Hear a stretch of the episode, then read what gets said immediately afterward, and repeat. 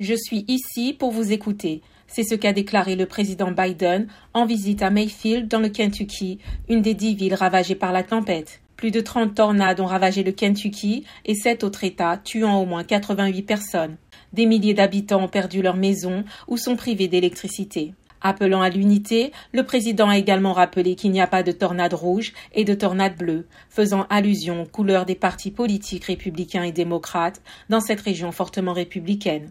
La visite du président a été accueillie avec optimisme par de nombreux habitants. La FEMA, l'Agence fédérale de gestion des urgences, a notamment envoyé des dizaines de générateurs ainsi que 511 000 litres d'eau, 74 000 repas pour subvenir aux sinistrés.